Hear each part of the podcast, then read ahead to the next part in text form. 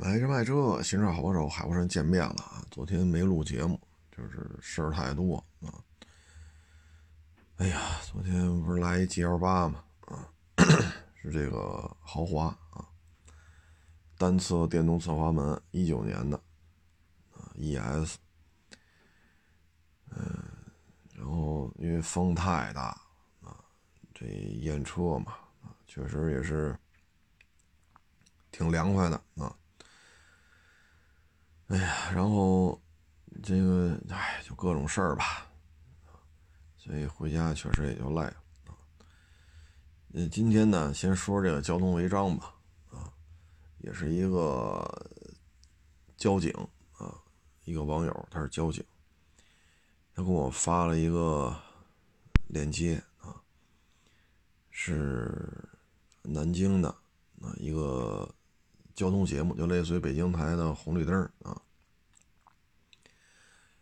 呃，你他是交警，也是这节目的主持人啊，叫红旗啊，交警名字叫红旗啊，叫红旗老师啊，他呢正在马路边啊拍片子啊，处理一个是一个是电动自行车还是什么来着，正说呢，突然后边梆的一声巨响啊，回头一看呢。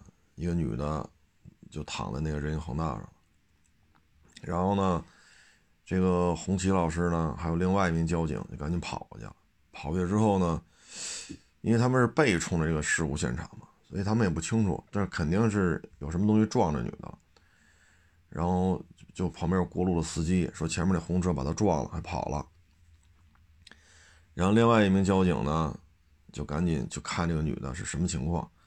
这个红旗老师呢，就坐这个司机的车就追上去了，追到下一个路口呢，红灯然后咱们这个主持人呢就下车，就跑到这车上让他停车，结果呢这红车还要掉头，哎呀，这警察在后边追啊，掉过头来，这才停下来啊，然后再让他开回来，开回来之后呢，这个女的呢是绿灯的时候走人行横道过马路。嗯，所以这女的呢没有闯红灯，然后她确实在人行横道上被撞的。事后呢就调了好几个监控探头，各个角度看，人家女的就是在绿灯时走人行横道，在人行横道上被左转弯车辆给撞了啊。所以这女的呢，第一没有闯红灯，第二走的是人行横道。那接下来的性这个这个事情的性质就变了啊。本来呢，你说是吧？谁这谁也不可能不犯错。那撞了你就该该怎么弄怎么弄就完了呗，跑跑呢？你说这个红旗警官呢，他穿着警服呢，另外一个警察呢也穿着警服呢。你说这警察穿着警服下车拦你的车，你那后视镜都给撞掉了，这多大动静？然后看那回放录像啊，他撞这女的之后，不把女的撞起来了吗？把女的撞起来之后，他踩脚刹车，然后打了把轮。然后呢，一脚油门跑了。你看你这个算不算肇事逃逸啊？然后呢，穿着警服的这个红旗老师呢，下车追你，拍你窗户，拽你的车，你还要掉头跑。你这个就自己用自己的行为凿实了自己肇事逃逸的这个定性啊。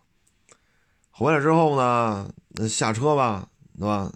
你这怎怎么情况？那撞就撞了呗，该走了走了，那怎么着啊？家伙，这这可以啊，这个视死如归的劲头子够可以的。后来咱们这红旗老师就说的：“你这是冷血啊，你这是冷血啊，你这不是性格问题，你就是冷血。”冷呢，就是冷热的冷；血呢，就是血液的血。冷血啊，后边这俩字没说啊。其实连起来说呢，就是冷血动物啊。那这事儿呢，这就完了。这事儿就完全就是另外一个处理方案。如果说就撞一人，那该怎么处理怎么处理，对吧？你喝酒没有啊？你超速没有啊？你驾照是不是在有效期内啊？驾照和这个车准驾车型和实际驾驶车型是否相符啊？那这些都这些问题都没有，那就定责任呗，人家绿灯过人行横道，你把人撞了，那你全责或者你主要责任，其实就没事儿了啊。但是这个呢，就造成什么程度呢？十二分行政拘留啊，十二分呢，这就是你驾照您就得回炉了啊。这一拘留，这个就麻烦了啊，因为你会留下案底。你会留下案底，就凡是被拘留过的都会有案底。这个肇事方呢，也岁数也不大，很年轻啊，然后拿了驾照五六年吧，啊，所以看这岁数吧，不像三十岁以上的，要二十多岁。那一旦你有拘留的记录了，啊，而且写的是肇事逃逸，那你很多工作你是干不了的。你比如你做教师。那您是被拘留的，还是肇事逃逸致人伤亡啊？没没死啊？没致人受伤啊？人民教师你是做不了的，公务员你是做不了了，当兵啊，这什么事业编制啊，包括当警察啊，这些您就没戏了啊。嗯，很多工作你就。你说愿意干不愿意干是你的事儿，考得上考不上也是你的事儿，但这个想干也不让你考啊，因为您是有案底的人。就这个事儿吧，其实赶紧停下来，赶紧停下来，下车看一眼啊，然后正好路口就有警察，你赶紧就跑到警察那儿，就是我撞人了，你这也算是一种报警的行为啊，不见得说非得打电话。那其实就没有这种处理结果了，啊，然后您说您这性质都变了，对吧？这自己就同样的一件事情，你不同的态度，对你的惩罚就完全不一样。然后再站在这个女的边上嘛，这个驾驶员呢是连看都不带看的，就站在一边啊，然后这个。红旗警官呢，就问这女的怎么样，然后那女的被撞的动不了了，说你打我的手，拿我的手机，啊，找我姐微信名叫什么？你给她发个位置，我在哪哪哪儿，你跟她说我被撞了。这女的还能说话，但一点都动不了了。然后咱这警官呢，拿着手机就找找这微信名，给她发位置，跟她说什么什么情况啊？然后又叫救护车啊，然后那叫。因为他是来拍片嘛，再叫更多的警察来啊！哎，因为这事儿他是来制作节目嘛，这得交这个管片的交警啊。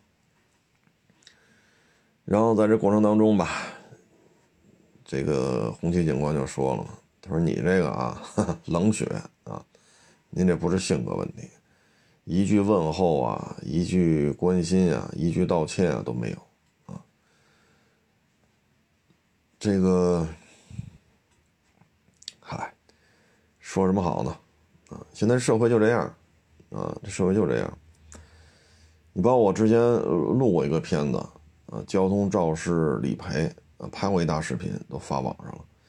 那个网友嘛，他就跟我说，他们家老人不就被人撞了吗？啊，对方一句话都没有，啊，然后他们家老人就躺在床上躺了好几个月了。钱也不垫付，也不来看了，也不来说句抱歉。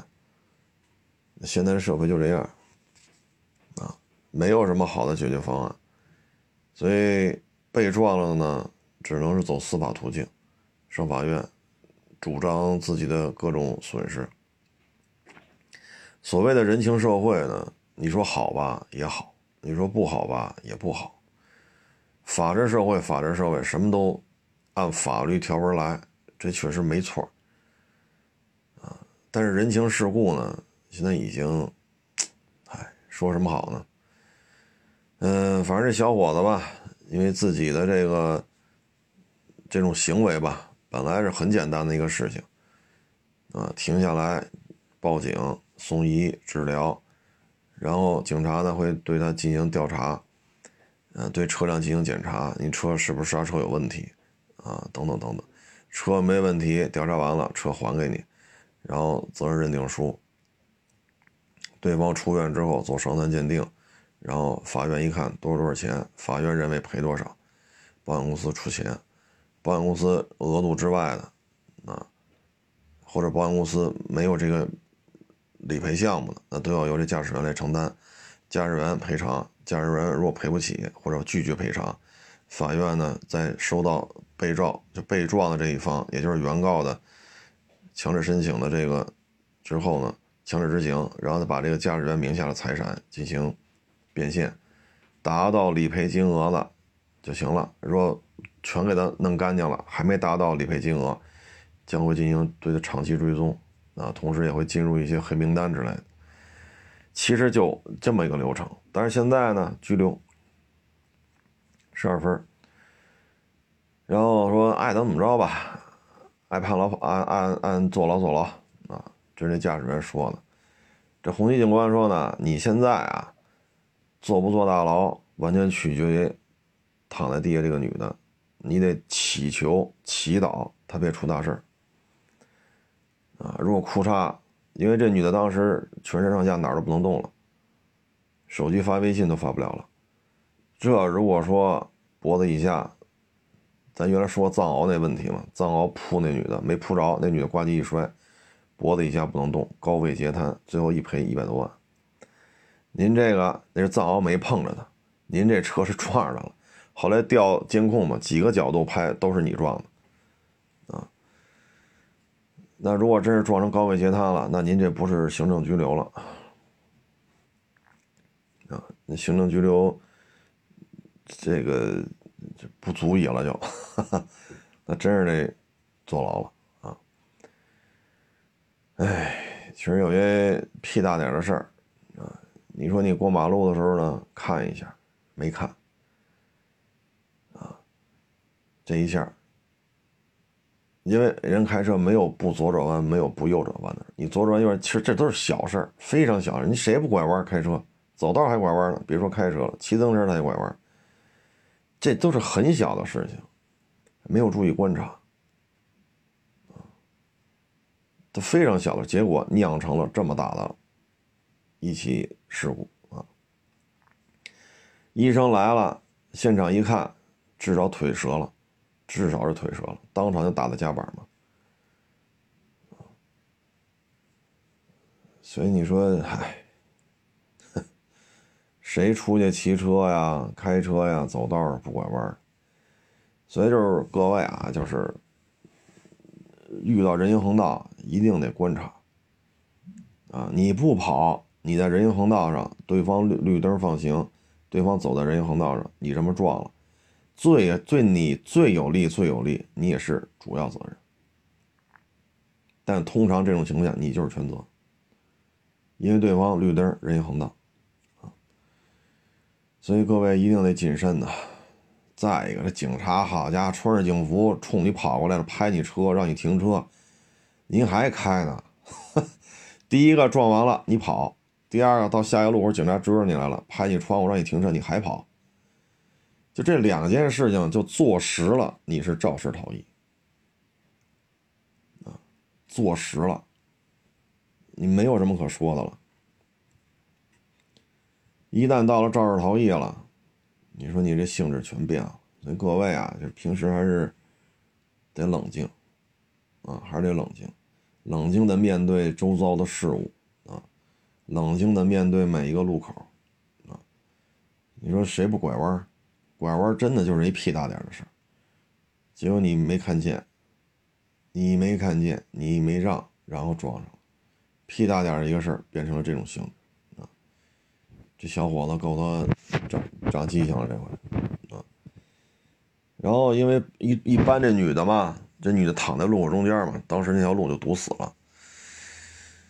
哎呀，这个接下来说现场救治。现场救治呢，因为这个女的脸冲上躺在这地上，啊，这个手机微信都发不了了，撞，哪都动不了。那在这种情况之下呢，咱们这个警官呢没有动她。赶紧叫救护车，这是对的，因为这一撞吧，你也不知道哪儿折了，是颈椎是腰椎，还是哪儿有问题，还是还是说就是皮外伤啊？撞的这一下软组织挫伤啊，关节扭伤，疼动不了，还是说颈椎折了，腰椎折了？看不出来啊，所以当时呢不动他啊，让旁边车绕行，这是对的啊，因为伤的这么重啊，就你弄不清这什么情况，所以就是提醒各位，如果这种交通事故没有医生来的情况下，躺着他哪儿都疼，这人给撞飞了，然后呱唧摔地下了，这个就别动了啊，包括内脏是不是受了伤了啊，这东西咱。你不是学医的，你就叫救护车来吧。啊，尤其是颈椎啊、腰椎啊，如果这儿受了伤，你你这一搬坏了，二次伤害了啊。所以这做的也是对的。啊，嗯，哎，我们希望这个被撞的这个女士吧早日康复啊。因为这个女士在这个事情过程中没有任何过错啊，绿灯人行横道。嗯，所以各位，这马上过春节了，这个，哎，本来咱二零二零年啊，包括今年就挺不容易的，哎，跌宕起伏啊，所以还是多谨慎吧，啊，躺在地下这个，你说是吧？这小伙子啊。这一切顺利，没有什么太严重的伤的情况下，你春节前能放出来，那你说你这春节过的什么感觉？交通安全无小事啊！那今天啊，还有一个大事儿呢，就是全新一代大切诺基啊，嗯，这算是一个官方的一个介绍吧。这车二零二一年呢就正式发售了，下半年可能国内可能。会有车可以买，嗯，但这车名字吧有点意思，大切诺基确实叫这名儿，到后边加了一个 L，嗯，我看一下这个媒体发的通稿，这车呢跟现款二一款的大切呢会同时发售，主要原因呢，我觉得可能就是大小的问题吧，这个大切诺基 L 呢轴距是三零九一。啊，也就是差一丢丢就三米一了，三零九一，现在四 S 店卖的是二九幺五，所以这里边差了十八个厘米吧，啊，差不多十八个厘米，十七点多，将近十八个厘米。二幺九二二九幺五和三零九幺，啊，所以这个距离差呀相当大，啊，十大几个厘米。所以这一代大切呢，车身长度呢也是五米二，啊，现款大切呢这车身长度就小很多了啊，才四米八二，四米八二八啊，咱这是五米二，所以车身长度二十八个厘米吧，啊，所以这么大体格子呢，这台车呢，所以叫大切诺基 L，我觉得也正常。它呢，如果这么大的身材的话呢，这么。大的一个尺寸啊，那这台车基本上是标着 GLS 叉七来的啊，因为这车身长度呢，叉五啊，呃 GLE 啊，跟它都是有一定的距离差了啊，所以呢，我们能看出来呢，就是吉普的意思呢，就是往大了做，往高端做，往豪华做啊，这台车呢，四驱系统呢也是看。啊，因为它我看这介绍还有两驱版本，啊，然后也有四驱版本。呃，发动机这一块呢，这个还是大家熟悉的这个三点六，啊，这黑米 V 八啊，五点七，八 AT。动力系统呢，虽然没有详细的参数啊，但仅仅非常有限的这几个数据来看啊，三点六、五点七、八 AT，这基本上就跟现款的大切呢区别不太大啊。呃，四驱系统啊，D 四啊，后桥带差速电控防滑啊，然后空气悬挂啊，下半年希望能买到吧。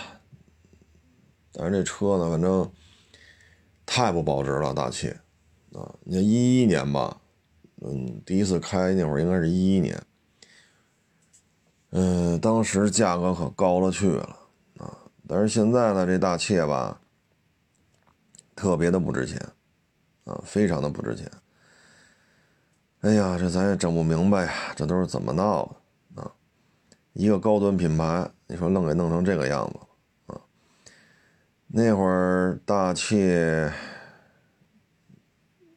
是我想想啊，是五 AT 啊，一一年的事儿。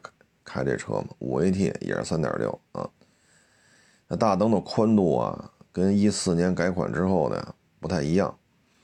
一四年改款之后呢，小小那个大灯的宽度变小了啊，相当于长条灯了啊，不是长方块了。然后最重要一点呢，就是咱这变速箱升级为八 AT 了啊，所以油耗有一个明显的一个下滑啊。嗯，所以你要买这款，就现在四 S 店卖的这大切呢，一四年，呃，别说一四年了，万一有老款的一四年上的牌呢，就是你看八 AT 的油耗什么的，确实要好一些，啊，内装啊什么的，外观啊也更精致一点，相当于现款大切的后期版本啊，五 AT 三点六的呢，就相当于早期版本，啊，油耗会高一点。啊，所以三点六加八 AT 和三点零加八 AT 这两款大切呢还行，油耗控制还可以啊。嗯，但是就是不值钱啊，太不值钱了。这车现在因为种种原因吧，反正，嗯，说什么好呢？就是自身的这个迟迟不换代啊，品牌运作呢也是越来越差啊。所以现在这车呢，保值率啊一塌糊涂，啊，当年买一大切三点六，随随便便包牌就得奔着七十个，随随便便就得奔着七十个。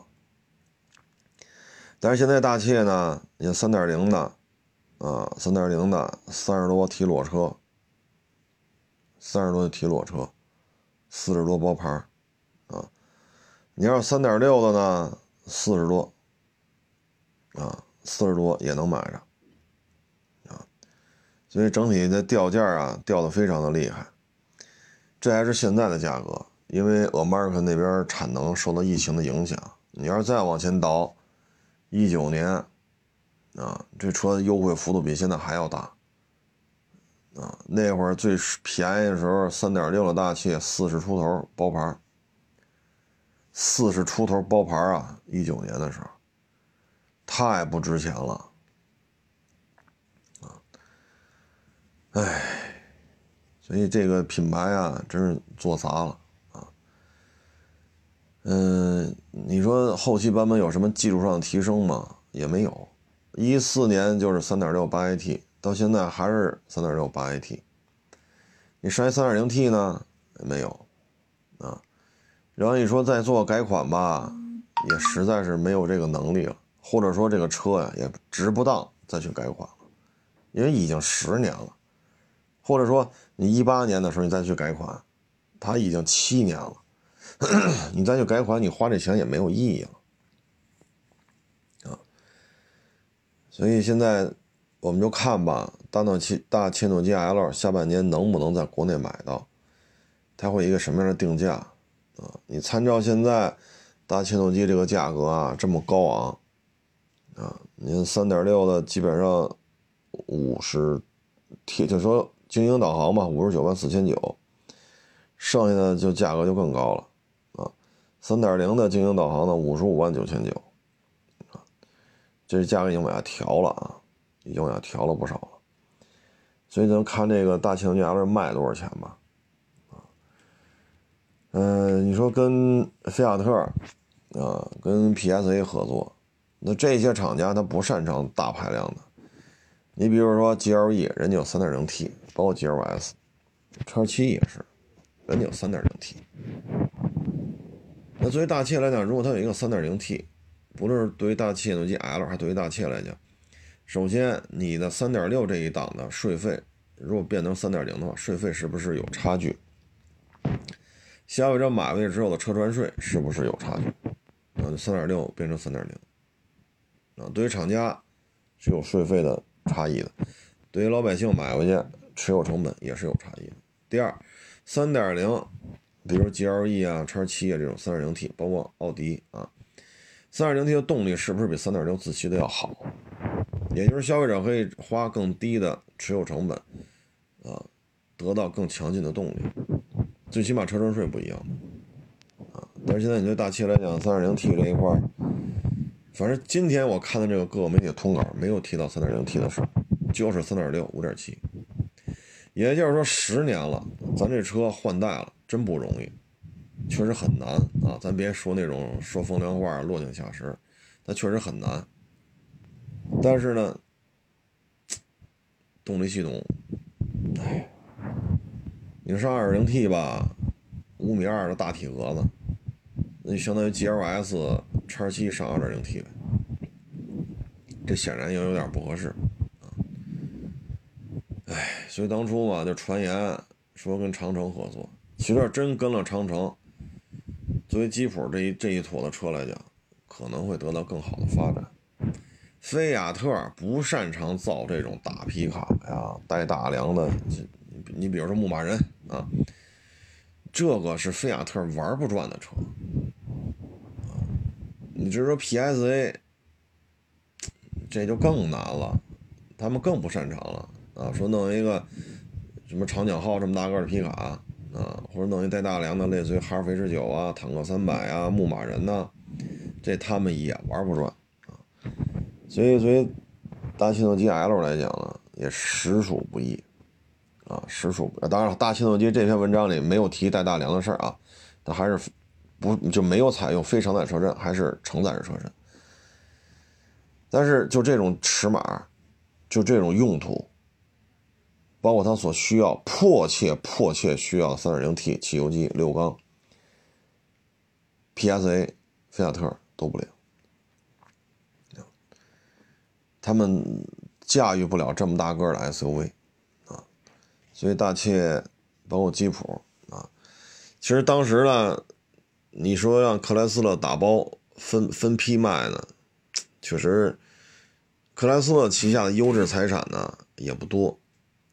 啊我们在我们来看，克莱斯勒旗下比较值钱的资产呢，就是吉普，包括旗下的牧马人、大切，这是两个比较优质的资产。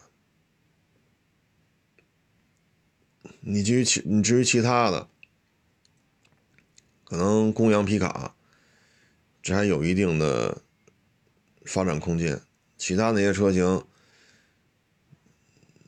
这个可能就差点意思了，所以如果长城只要吉普，或者说再加上一个公羊大皮卡，那对于克莱斯勒来讲，我就这点东西值钱，我把东西卖给你，那我弄什么？我弄三百 C 去，我弄大捷龙去，我弄什么自由光、指南者、自由侠，这些车呢，首先在国内卖的很差，啊，其次呢，竞争对手太多啊。你说自由侠、自由光、指南者，你去跟 C H R 啊、缤智啊、逍客啊、奇骏、RAV4 啊、C R V 啊，包括途观 L 啊，你跟这些这些竞争，确实心有心有余而力不足啊。你说三百 C 这玩意儿纯粹美式风格，大坦克一样的三厢轿车，但是内部空间吧，哎。反正大体格子是挺大的啊，大捷龙呢，在国内也是不得烟抽，啊，跟 G L 八，别说跟 G L，它还不如奥德赛这身呢。大捷龙优惠也非常多，优惠非常多也卖不动，三四十万的 G L 八有的是人要，但是咱这个大捷龙就没人要，啊，就这么简单，啊，所以当时要分拆出售的话呢。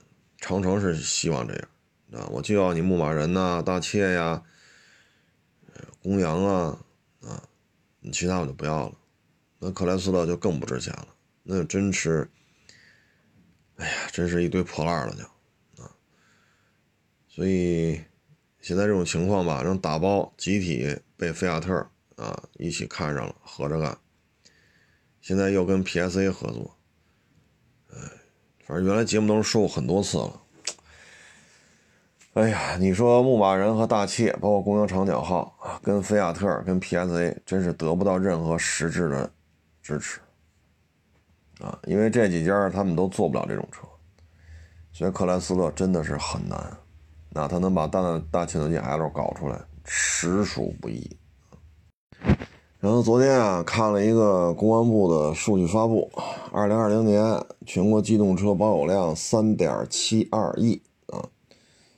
三点七二亿辆，这机动车范畴就很很大了，公交车，对吧？警车，摩托车啊，挖掘机、拖拉机，这个都算啊。其中呢，汽车呢，二点八一亿啊，二点八一亿辆啊。有驾照的人呢，四点五六亿，其中呢，汽车驾照呢，四点一八亿啊。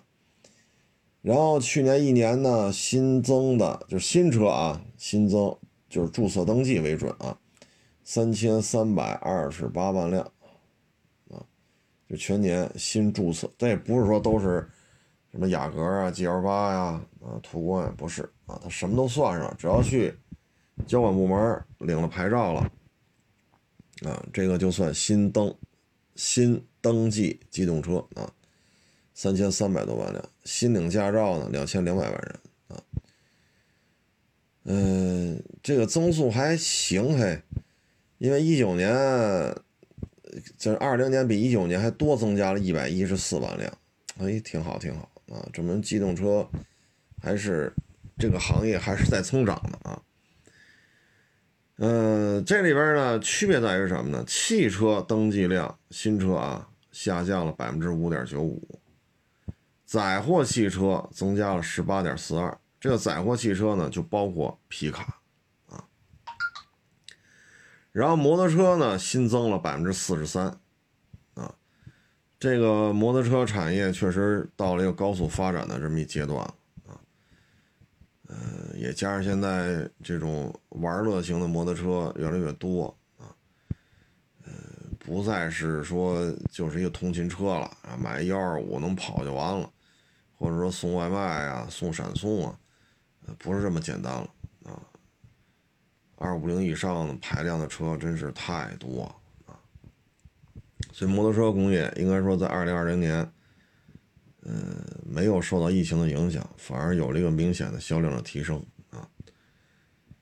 嗯，这里边呢，就值得关注的是什么呢？嗯，新车登记。啊，和二手车过户从百分之零点五九这个比例上升到一点零二嗯，也就是说呢，机动车和就机动车的二手车过户次数和新车上牌次数基本上持平了啊。原来呢是每有一辆每有一辆新车登记才有零点五几次的二手车变更啊，就是过户啊，那现在基本上一比一了。所以二手车的交易量呢，还是值得期待的啊，这也是一个客观规律。汽车发达的这种国家啊，他们的这个二手车都是占比非常高的啊，这也是一个正常的发展趋势啊。驾照呢是有驾照的四点五六亿啊，汽车驾照呢四点一八亿啊。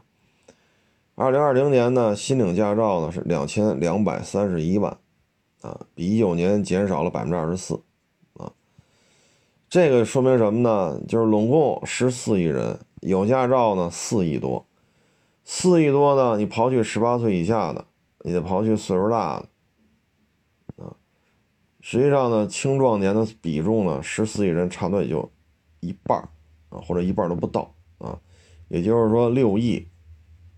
大概六亿人是符合这个状态的，那因为这里刨出一些疾病啊，啊或者身体不适啊等等等等，呃，大致六亿人左右是能考驾照，就十四亿人啊，刨去大概有六亿，现在已经有四点五六亿了，四点五六亿呢，那这个市场空间就不大了啊，所以你看到没有，二零二零年。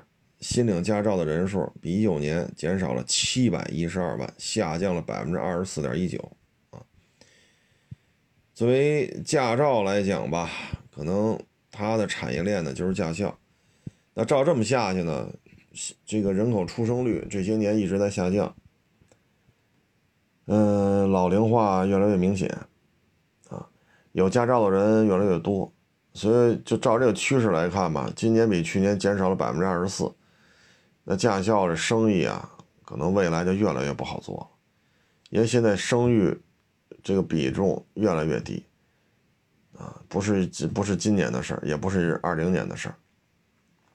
是过去这些年一直在下降，所以到他们十八岁的时候呢，可以符合就是满十八岁来考驾照的人会急剧减少，所以驾校这个产业呢，按照现在这种状态来讲呢，就进入到尾声了。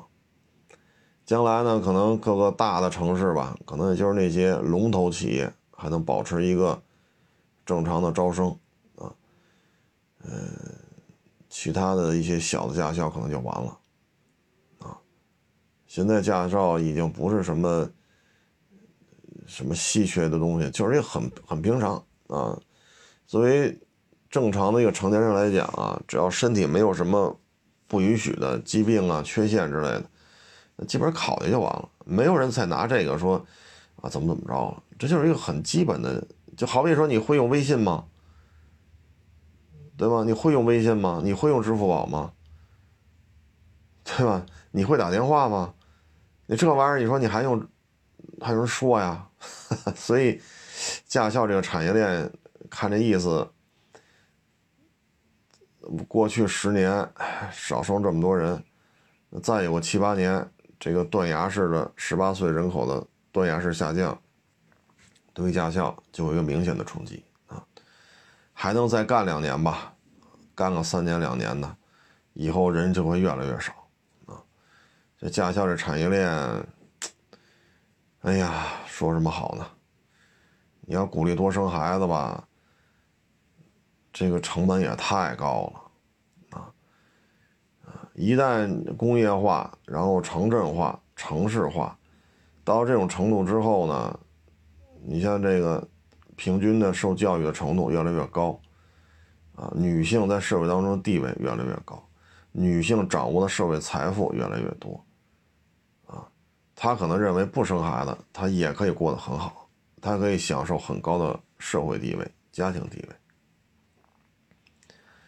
啊，所以现在你看，不愿意不愿意要孩子的越来越多，啊，这是人就是个体的一个权利。就是首先，你不能说不要孩子就违法，这人不违法啊。再一个呢，就是怎么说呢，生活成本的问题。所以，房子、教育、医疗这三座大山，这三座大山没有一个实质性的一个减负，这生孩子意愿确实不高啊。但你说怎么给你减负呢？发钱呗，对吧？可是你发了钱，你发了钱。生一个孩子两居室也能凑合过，你生仨、生俩，这两居室就不方便了。那你发多少钱呢？你发这个钱，以北京为例，你发的钱得够他从两居室变成三居室。那你说鼓励生好生四个，那三居室也住不下呀。四个小孩三居室，这这够孩子住的了，大人呢？对吧？你说一一个大人看四个小孩看不过来。啊，你看不过来，那最起码爷爷奶奶呀、姥姥姥爷呀，是吧？或者你花钱请保姆啊，那你说你至少得大人不能是一个，孩子有四个，那你这三居室也不够，那你国家发的钱还得让他从三居室变成五居室，要不然怎么生啊？但你以北京为例，你要买个五居室，我勒个去，这得多少钱呢？这个？对吧？这平米数得多大了呀？这五居室怎么着得一百五十平以上了呀？一百五十平以上的五居室，其实每间房子面积也不算太大啊。那以北京为例，哎呦，这个房价就不敢想象了，这个啊。所以驾校这个产业吧，哎，因为二三年到二四年之后，北京是就该上小学的小孩会裤衩降一下。这库嚓降一下之后，西城海淀的学区房你的房子就这么多，小孩少了，你学区房的价值就体现不出来了啊！没有那么多孩子的家长砸锅卖铁来买房，那这个学区房的价值就不会这么高啊。同样，驾校也是这样。哎，其实归了归去还是三座大山吧：房子、教育、医疗啊。嗯，这个生育率的问题不好解决啊，真的是不好解决啊。说到这二手车啊，说今年能实行这个商户专用的二手车指标啊，没听说呀。现在这个。哎呀，还没有具体执行的消息啊！二手车呢，这个跨地域流通吧，其实挺挺好。但现在受这疫情影响吧，基本上这二手车的业务，就北京为例啊，呃，元旦之后基本上就是直线下滑啊。一呢是天冷，二呢就是疫情防控啊。因为这两天吧，河北省以石家庄为代表嘛。这个，每天二三十例、三四十例的确诊啊，所以因为北京呢又被河北省围在中间了啊，所以现在这个业务啊，呵 呵受比较大的影响啊。至于说二手车行用营业执照就可以办理专用的过户用的指标，是好事儿但是目前没听说这业务怎么执行。年底了啊，这个找我这个淘车的人还挺多啊。其实节目当中说过很多次，一九年年初吧，基本上我就不干这事儿了啊。说给你打点钱，你给我找一车去啊。缺钱吗？缺啊。尤其是你像二零年，包括现在啊，受疫情防控影响吧。这生意就不可能说 还跟原来一样啊，呃，但是弄不了啊？为什么弄不了啊？原来节目当中说过很多次了啊，这玩意儿你不是你自己亲自去看的，你不清楚这车怎么来的，你也不清楚这车怎么卖的。你说这车这不是钱的事儿啊？说仨瓜俩枣的，你说。对吧？咱也没富裕到视金钱如粪土的地步，咱也缺钱啊。但是这不是钱的事儿啊！一旦出了事儿，我觉得这东西咱还是别干啊啊！很多网友给我发链接，你看看啊，这个短视频平台是谁谁？你看人家天天摆过来摆过去，底下一堆人天天收，天天卖，天天收，天天卖。我说是。你是看他天天收天天卖了，你怎么没看他收了泡水车？那那泡水车自己说的，那泡水车怎么收的？收完泡水车卖了，自己也不知道怎么收的，不知道怎么卖的，不知道。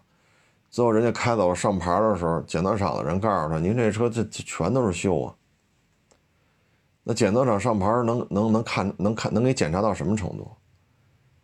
那就是您对于车的检查还不如那新车上牌那些那些师傅看的准呢。那我们是不是可以理解为您就没检查呀？这就是什么呀？资本快速注入，然后买位置、刷流量、上上热搜、上首页，呼啦啦起来了，包装打造，然后大量的有人找你卖车，有人找你买车。那说白了，你要这都看不出来，那就是您这还是您自己有问题啊。那何必呢？到人家倒也比确实比我强，扭头再拍，你看他为什么把泡水车卖给我？你看我们多么的负责任，干脆赔人钱。这个，唉，所以有时候我们就想说呀，您但凡上点心，您看看车，他也不至于这样，对吧？就跟咱们前日子说着，说我这电商平台我一融资 A B C D E F G，我融了多少轮？勾嘎的 K X Y Z。我揉揉了揉回来这么多钱，几十亿美金，我就是想问问了，你有这几十亿美金，你花乡那块地你都能买下来，你盖成房子卖了，不比倒腾车挣钱呢？或者你盖成一个，比如类似于万达广场那样，你收租子得收多少钱呢？对吧？花乡那块地可不老小啊，你要盖成楼盘四环里。对吧？你说他有时候你搞不清楚你的目的是干什么了啊？所以现在这个我可弄不了这个，弄几个小孩出去弄的，这天天收收钱，我就负责在这拍片收钱啊，出名，这挺没意思的这个啊，挺没意思的。这你也不知道您是您您您这。您这资本运作到什么时？您的目的是什么？这有时候你都看不明白。那你收车是为了挣钱，低收高卖，那你是为了出事儿吗？你是为了赔钱吗？这所以有时候他确确实搞不太明白，这这几个意思啊。但是人家确实比我本事强，出了事儿吧，哎，大义凛然，你看我们多有责任感，然后呢去曝光的，凭什么把炮车卖了？我倒想问了，同行之间那是买定离手啊。怎么全是别人的错啊？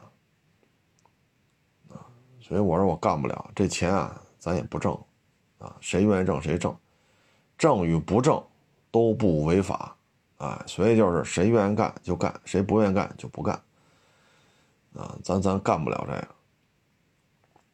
车怎么来的？车怎么？我这招的小伙子多了啊，来的时候都豪言壮语的。一个一个的倍儿年轻，啊，都二十多岁，啊，有北京本地的，有其他城市的，有家里种地的，有当兵的，有这家里开小买卖的，什么家庭背景，什么文化程度，我这基本上或多或少都来过。你看干的又怎么样呢？一个漆膜仪俩月了还走眼呢，还走眼呢。仨月了，自己都觉得没信心了。为什么？这车我也查，你也查，我查完了你查，或者你查完了我查，查完咱俩碰一下，老他妈对不上。反正咱俩肯定有一人走眼了呗，那就复盘吧。反正车就在这儿呢，对吧？车不会说假话，那你看一眼吧。一看得，一个月的时候是这样，俩月是这样，仨月还这样。那你让我说什么好？那现在好家伙，培训一个月出去淘车去吧！我勒个去，这得出多少事儿啊！我不挣这钱了啊，这钱我不挣了，我自己看走眼了，我自己认栽。你说你雇人，你说，哎，何苦呢？啊，何苦呢？咱为了出名呢，咱就不这么干，天天跟家拍小视频不就完了吗？那出名，这。你你不用租那么大一块地吧？那个出名的话，你也不用花这么多钱收车去吧？那要出名，你也不用租这么多标吧？是不是不需要？我只要负责拍段子就行了。哎，何必呢？说零下十七八度，好家伙，还拿漆膜一把车杵一遍，不冷啊？那晚上回家手指头关节不疼啊？那么冷，何必呢？是吧？所以有时候我们看这个。包括昨天在一个群里边，一个网友说嘛，说这短视频平台上谁谁谁谁谁谁谁，他们是一个签约的，就跟一家签约的啊，我也不知道这叫机构啊，还是叫工会啊。所以你看呢，这几家互相来回互相捧啊，这几家现在弄了几千万粉丝，大几千万粉丝，然后一条片子多少钱，然后互相点互相转啊，就一件事情同时开始说。要么同时说这车好，要么同时说这车不好。哎呀，哎，乌烟瘴气呀，啊，乌烟瘴气呀，这就是现在的现状！啊，我我我有时候看他，我说这么年轻，您驾照才拿几年呢？啊，您开过几辆车呀？啊，叨叨叨叨叨叨。唉，我也不知道这样做有没有没有助于中国汽车工业的发展啊？有时候我就就就想啊，你说互联网公司是不是高科技公司？你就再延展来问，您一个二手车电商平台，您融了这么多轮啊，揉回来好几十亿美金的风投。你要说倒腾一辆车，那您把花乡所有车买下来，用得了几十亿美金吗？你把花乡、亚市、什么新发地、北京这几个大的、小的二手车市场，所有车都买下来，用得了几十亿美金吗？花乡那块地你给买下来，用得了几十亿美金？所以有时候你都弄不清楚您的目的是什么？你说你纯粹娱乐化吧，咱这看着又不像啊，又不像是说有过这种戏曲呀，或者说二人转呀啊。你就看着又不像，哎呀，你说你对于汽车特别了解吧，看着也不像，啊，现在整个就乱，啊，真是愿意踏踏实实干点活的，真是没几个，哎，现在这个乱象啊，真是乱象啊，哎，前两天我拍什么来着？又收着警告信了，又误导消费，又要被限流三十天。我勒个去！我可真是服了，我真是。其实这事儿吧，你要说纯粹从深层次的去看呢，这我觉得是这样。呃，你比如说东北，啊，建国以后吧，东北一直是重工业的基地，呃，包括煤炭、木材啊，原材料的这种。重要的提供方啊，所以在建国之后好几十年，东北的工业啊，重工业、轻工业啊，包括煤呀、树木啊，啊，这种供应量那是非常之大，所以东北的这个 GDP 比重也非常的高啊，它也有非常有名的一些大学啊，但是呢，嗯，现在。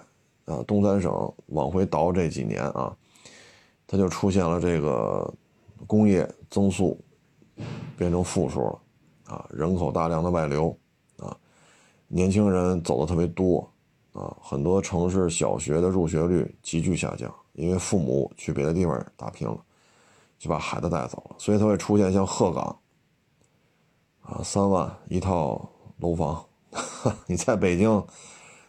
哎呀，三万一套啊，三万一平米，你得买多偏远的地方啊！快出北京的地方，差不多能买着这个价钱啊，三万一平米。但是呢，在这种新老更替的过程当中呢，你会发现文娱产业就会迅速的崛起。这个时候呢，你会发现以二人转呀，啊，这个呃相关的这种，你说小品也好。啊，你说一种喜剧表演也好，啊，他们的这种发展迅速的成长起来，啊，嗯，怎么说呢？就好比说二人转，啊，直播小烧烤，啊，这个呢，其实就是一个转化，啊，当城市化、工业化到一定程度的时候，它需要文娱产业呢进行一个怎么说呢？一种新的增长点啊。当工业干到一定程度的时候呢，自动化程度越来越高，对于人的需要越来越少，而且呢，由于环保啊、能源呀、各种考核呀、双积分啊、这个尾气排放啊等等等等等等，所以最终就会转化为这种文娱产业，啊，所以现在你看嘛，就这两年直播呀、拍段子呀、啊小品呀、相声啊，这二年突然是火起来了。啊当这种高速工业化从，或者说高速城镇化，啊，在这个高速发展过程当中呢，可能文娱产业没有这么这么重要，啊，但是到了现在这种状态呢，文娱产业就很重要，啊，它你看，这跟能源消耗没关系，尾气排放没关系，跟这种年轻人大量的这种流动也没关系。啊呃，所以这也是时代的产物吧，啊，因为现在基本上这个圈子里，基本上你看见没，就是东三省，因为现在这种产业结构的问题嘛，啊，当经济发展到进入了瓶颈期，甚至于出现了一些收缩，啊，下滑，啊，呃，那就转成这种文娱产业呗。啊嗯，但是这些现在短视频平台啊，其实很多不是东三省，那很多是南方。南方呢和东北啊，包括我也看一些新疆啊、甘肃啊这边一些拍段子的，也挺好玩的。他结合他当地的文化，结合他当地的风土人情啊，也挺有意思的。我觉得这就是什么呢？互联网背景之下，一个新的产业。你说你过去拍，你说你演的好，你要辽宁拍的好，你说在辽宁的春晚，你才能显出你来。你要在全国出名，你只能上春晚。春晚一年就一次，一次就四个钟头，每次相声小品就那么十个八个，怎么能轮上你？前边一堆大咖大腕怎么能轮上你？但是现在不一样了，互联网平台谁都可以拍，所以文娱产业呢，它会让你觉得，哎，我不用租门脸我不用花钱收车，我也不用说租标去，我也不用说花费很多的精力啊，举升机呀、气模仪呀，啊啊这儿那儿那儿这儿，不用啊。所以呢，互联网也是文娱产业迅速发展的一个重要的基石啊。我觉得这也是现有的一个状态吧，现有的一个状态，呃，互联网发展的一个状态。嗯，当文娱产业也能够轻松的实现这种经济增长的时候，那何苦去干这些大工业、重工业，是吧？大资金、大劳动密集型、人员密集、资金密集，这也是一个时代发展的一个体现吧？啊，我呢，直播确实做的少，疫情期间啊，做了几次。那个呢，很多时候都是受平台之邀要做啊，因为去年二三四吧，很多就是你去做试驾什么这那，他做不了啊，所以只能看能不能做直播撑一下这个内容投放量。但是后来你让我做，我真是没这心情。第一呢，太消耗体力，自娱自乐，自己捧自己逗，自己砸线挂，自己抖包袱，自己翻，自己收。啊，确实太累。那会儿看过直播都知道，说一个钟头满头大汗，衣服都能说透湿透了啊！说的。第二呢，说直播带货，这个 你要说我们家说，比如说啊，农村啊，我家里有地，我们村里也有地，我们这边都种这个或者都种那个，比如说种苹果啊，嗯，比如说种菜，比如说种橘子，或者我们家海边的。啊，我们就是现捞的这些螃蟹、鱼什么的，那行，咱该卖卖。就我们家就产这个，我可以把我们村这个种这些东西都通过这个给它卖掉，这个是我肯定能干。但你说现在直播带货，你说卖点啥啊？卖酱油醋，卖瓜果梨桃啊，卖什么腊肉啊，卖海鲜，这东西。这确实也不是我所，我不太认为我能驾驭这种事情啊。你说卖车吧，我也看过一些主播在那卖车啊，嘎巴巨扔，美女小姐一手车，别人卖三万八，今天卖三万六，我老铁双击六六六啊，咱俩聊得来得了，干脆利索，三万五爆牌一拿走。哎呀，你要说比嘴皮子溜吧，这咱有信心啊，毕竟做了十小几年的主持人了。咱这嘴皮子，咱这台词功力，咱还不至于磕磕绊绊啊。但是有时候我觉得这车不能这么卖，这车也不是这么卖的啊。这三万八也好，十五也好，三十七万也好，一百二十万也好，这车真不是这么卖的。我不太，你看我朋友圈发这些车啊，路试啊，静态介绍、举升机啊，咱都是发全了的。啊，我认为这样算是一个比较概况的一个介绍啊，我也不太认同。每天确实也挺累的啊。嗯，互联网时代吧，有它的好处，但是文娱产业的迅速爆发吧，可以让大家在疫情期间嘛解解闷儿啊。同时呢，确实它也有需要这种直播带货的地方啊，否则的话。我们也不会看到这些短视频平台上有些什么县长啊、镇长啊、市长啊或者省一级的领导干部出来啊。我们这儿产的橘子挺好的啊，我们这儿产的这个衬衫啊，呃，什么旅游鞋挺好的啊，或者说我们这儿的这个苹果挺好，这是确实在帮忙啊。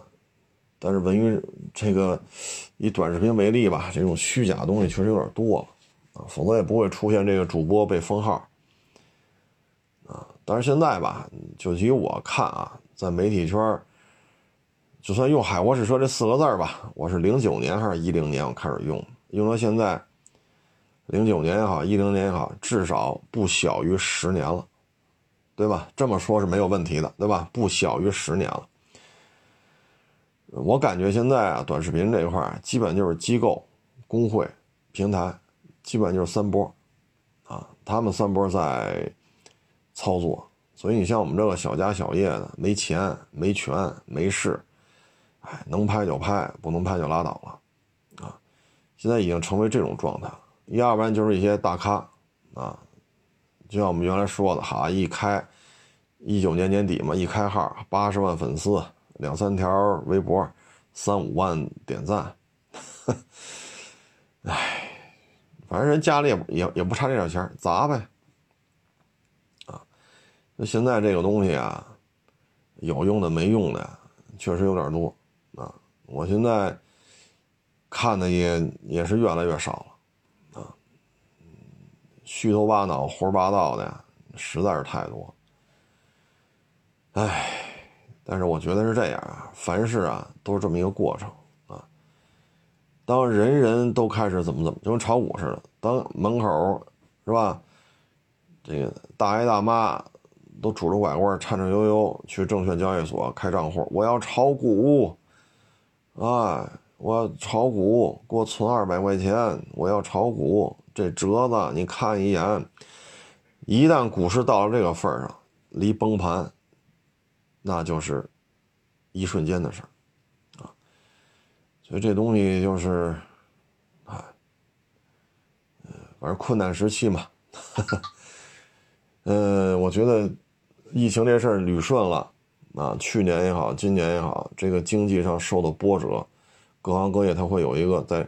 风调雨顺的前提下，国泰民安的基础上，它会有一个快速发展。那现在这种胡说八道的东西就会少很多，啊，胡说八道，啊，这个，反正就这么个情况吧。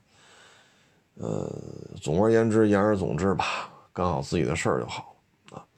行了，这不多聊了，谢谢大家支持，谢谢大家捧场，欢迎关注我新浪微博“海阔试车手”微信账号“海阔试车”。